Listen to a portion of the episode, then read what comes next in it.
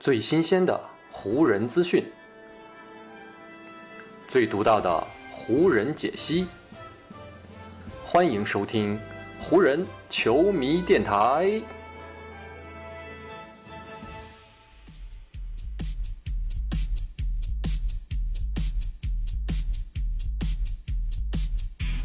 北京时间五月二十四日，欢迎各位收听全新一期的湖人总湖人球迷电台，我是大家的朋友戴高乐。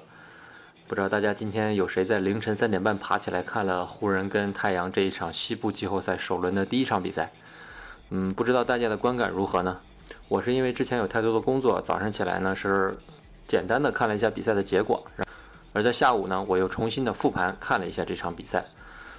对比赛有一个大概的了解之后呢，我想晚上来跟大家聊一聊这场比赛我个人的观感，以及我觉得这场比赛的一个关键点。首先啊，开门见山的说，我觉得这场比赛湖人之所以输，一个最关键的点就在一个球员身上啊，那就是安东尼·戴维斯。我不知道咱们的听众啊是否跟我有这样的同感？因为在看到这场比赛的时候呢，我会不自觉地想到这个两周前的一场比赛啊，不知道大家还记不记得？当时呢，湖人是在自己的主场打太阳，比赛开始。刚开始不久呢，有这样的一幕。当时太阳的球员应该是艾顿啊，在内线死死地顶住安东尼戴维斯的后背啊，不让安东尼戴维斯啊往篮筐更深的地方要位。而戴维斯呢，这时用一个非常灵巧的向左侧的转身啊，直接甩开了艾顿的防守。然后呢，他就接到了自己内线搭档德拉蒙德的一个空接传球，将那个球直接扣进了篮筐当中。而那个球呢，只是一个开始。在此后的那场比赛当中，安东尼戴维斯是不断的命中中距离跳投。或者呢，他强硬的冲击篮筐，甚至呢还有一次是隔着两个太阳的防守球员啊把球是扣进了篮筐里。他在进攻端表现非常优秀之外啊，在防守端，戴维斯那场也是打出了罕见的高水平。那场比赛呢，戴维斯拿到了十二个篮板球啊，同时还完成了三次盖帽、三次抢断。那场比赛呢，发生在北京时间的五月十号啊，那一场跟太阳非常关键的常规赛里面，安东尼戴维斯是交出了四十二分、十二个篮板。五次助攻，三次盖帽，三次抢断，这样一个非常全面的数据，也是为缺兵少将的湖人拿到了非常关键的一场常规赛胜利。虽然那场胜利呢没有帮助湖人是逃离附加赛的比赛啊，但是戴维斯那场比赛的发挥给了非常多人以充足的信心。但是呢，两周之后的今天啊，在季后赛的揭幕战当中，此前那个面对太阳展现了自己攻防全面统治力的戴维斯，却没有了两周之前那样的风采。湖人呢，最终是以九十比九十九输给了太阳。而在这场比赛当中呢，戴维斯面对杰克劳德还有安德烈艾顿的防守啊，没有在篮筐附近找到太多的进攻机会啊，只能飘在外线一个接一个的出手这个中远投。而他的这场比赛呢，中远投的进攻效率啊，又是非常的低，全场呢是只有十六投五中啊，只拿到了十三分。而且呢，在戴维斯这十六次出手当中，只有三次是来自于篮下，剩下的十三次出手都说上面提到的是中投或者远投。正是因为戴维斯表现这样低效，所以虽然他出战了三十九分钟，但是在戴维斯上场的这些时间里呢，湖人是净负太阳多达十八分。赛后呢，甚至都不用翻看数据单啊，戴维斯就非常直截了当的承认说这场比赛我在进攻端有点迷失自我。那么我们。通过这场比赛，能不能够分析出一些原因，是为什么让戴维斯在前后十四天的时间里面就呈现出如此截然不同的两种状态呢？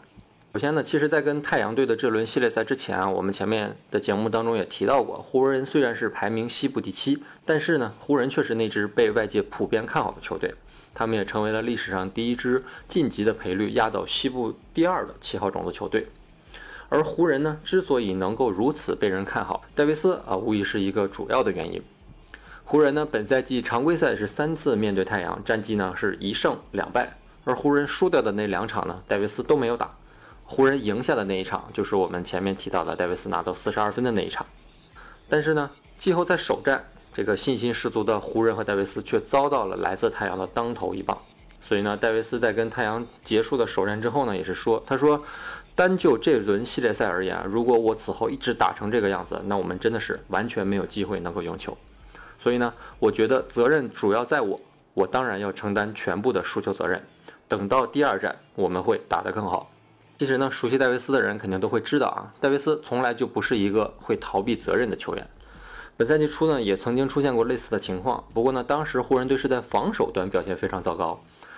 当时呢，戴维斯就主动的把队友们召集在了一起啊，并且把大量出现这个防守端的问题啊归结在自己的身上啊，主动承担了责任。也是从那时候开始，湖人的防守是逐渐开始复苏，并恢复到了联盟的顶级水平。直到本赛季常规赛结束呢，湖人一直都是防守效率最好的一支球队。所以从这点就能看出呢，戴维斯在承认自己的错误之后呢，也的确会主动的寻找一些办法，把这个错误来纠正过来。所以呢，詹姆斯也是说，他说我非常喜欢戴维斯把压力放在自己身上的时候，因为只有当他在场上打出攻击性的时候，我们才会变成一支更好的球队。当戴维斯在场上主动要球的时候啊，我们也是一支更好的球队。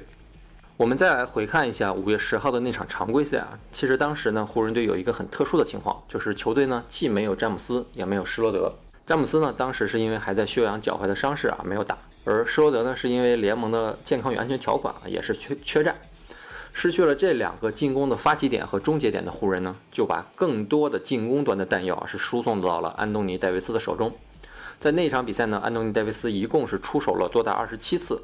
出手点呢，几乎是遍布了半场的每个角落。但是到了今天跟太阳队的系列赛第一场呢，我们就会发现戴维斯的出手机会啊不仅变少了，而且出手点呢也更加的远离了三秒区。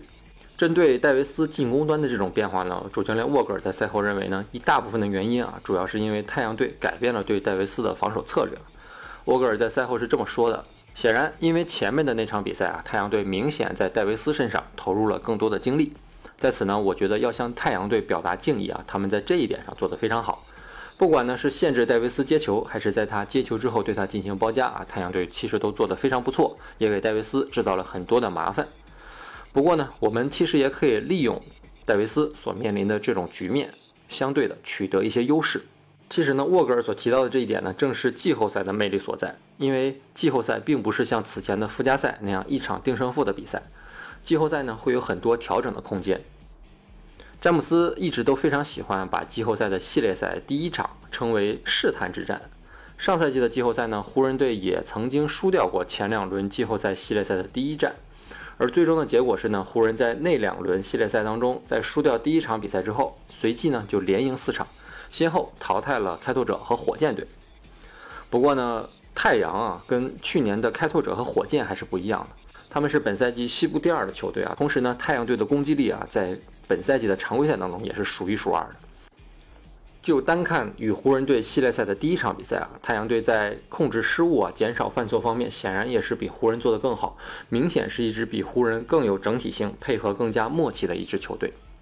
而且不仅是太阳这个对手啊，跟去年不一样，就是湖人自己也跟去年不一样了。我们在前面很多期的节目当中也提到过，湖人本赛季出现了很多人员方面的变化。而对戴维斯来说呢，他个人对今年和去年这两支湖人最大的一个区别上的感知呢，我觉得可能就是五号位上了，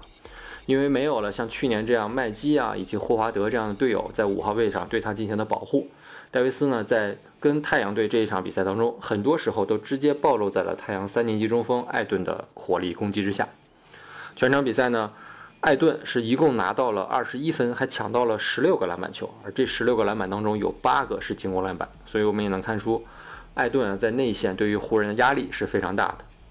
同时呢，太阳队外线的布克攻击火力也是非常的猛，在个人季后赛的首秀当中，布克是拿到了三十四分，也是创造了太阳队史的新高。嗯，外线呢被布克所冲击，我觉得这一点啊，湖人在赛前可能会有一定的心理准备。但是呢，戴维斯和德拉蒙德组成的这对内线双塔，在内线却被艾顿所打爆啊！我觉得这一点可能会超出了湖人的预期。全场比赛呢，在内线得分这个技术统计上面，湖人是以四十四比五十二啊，全面的落后给太阳。而在篮板球上面呢，湖人更是三十三比四十七啊，输给了对手非常多。而输篮板球输那么多导致的一个连锁反应，就是给了太阳非常多转换进攻的机会。全场比赛，太阳在转换进攻方面得了十二分，而湖人队呢，在这项技术统计上面是得分挂零的。出现这样的情况呢，对湖人来说并不是偶然啊。湖人队虽然在季后赛开始之前啊，被很多媒体，包括被很多的赌场分析师们啊更加看好，但是相比太阳呢，湖人却的确存在着几个无法回避的问题，比如戴维斯和詹姆斯本赛季累计缺席了五十七场啊，湖人是一支尚未完全完成磨合的球队。而德拉蒙德呢占据了一个首发的位置，这个呢也天然阻塞了湖人篮下的空间。这一点呢，从湖人双塔合作至今，是尚未找到合理的解决办法。这些问题呢，湖人其实在上一场跟勇士的附加赛当中就已经暴露出来了。湖人上一场虽然赢球，但其实在比赛的前三节的绝大多数时刻，湖人都是受困于这两个问题，很长时间落后给勇士队。至于这两个问题怎么解决呢？就要看湖人接下来在季后赛当中调整了。而且呢，在跟太阳队的季后赛首战当中呢，湖人队是又出现了一个新的问题。尚未从脚踝伤势中完全康复的詹姆斯呢，在一次罚球之后呢，又是被保罗拉了一下肩膀。这个动作虽然看起来动作不大，但其实挺危险的，而且呢，的确让詹姆斯的肩膀是受到了一定的伤害。啊，因为这个动作呢，湖人和太阳队的球员一度在场上还发生了冲突。太阳队的替补后卫卡梅隆·佩恩是因为领到了两个技术犯规被罚出场，而湖人这边呢，哈雷尔和卡鲁索也是因为这次冲突啊，各领到了一个技术犯规。就在裁判观看录像回放啊，去认定这次犯规的时候呢，詹詹姆斯呢就坐在场边，接受着自己的私人训练师麦克曼西亚斯啊对自己的左肩进行按摩和治疗。那么詹姆斯的这个肩膀伤势会影响他之后出现在第二场比赛当中吗？詹姆斯的回答是：我会为第二场做好准备。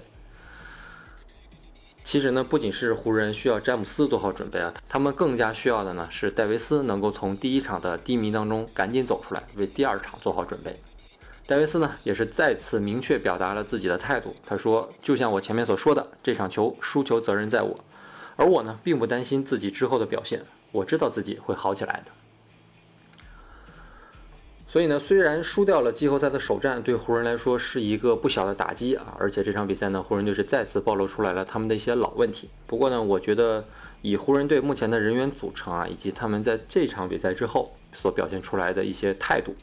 湖人呢，并没有真正的说在场上是完全没有应对太阳的办法，办法还是有的，只不过呢，就看湖人什么时候来做。就像我前面提到的，湖人两大问题关键所在，一个是本赛季两大巨星受伤时间太长，球队尚未完成磨合啊，这个问题想要解决呢。唯有通过时间慢慢的积累，让球员之间找到彼此配合的感觉啊，这样这个问题的答案呢才会慢慢的浮出水面。至于第二个问题啊，这个德拉蒙德的问题，我觉得是非常容易解决的，因为湖人手里啊就有一个解开这个问题的钥匙，那就是这场比赛一直坐在板凳席上的小加索尔。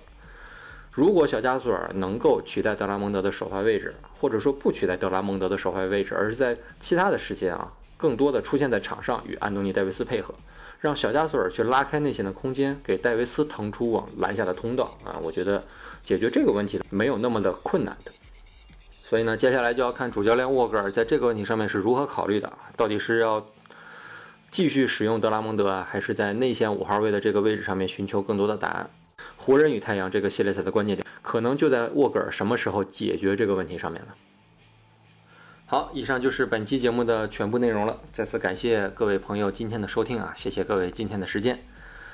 湖人与太阳队下一场比赛啊，是北京时间五月二十六号，也就是周三啊，正好又是我们的一个节目的更新时间啊。所以呢，下一场比赛我们还是会在比赛日当天为大家带来当天那场比赛的复盘以及赛后的分析。好，那就让我们下一场湖人的比赛，下一期湖人球迷电台再见吧，拜拜。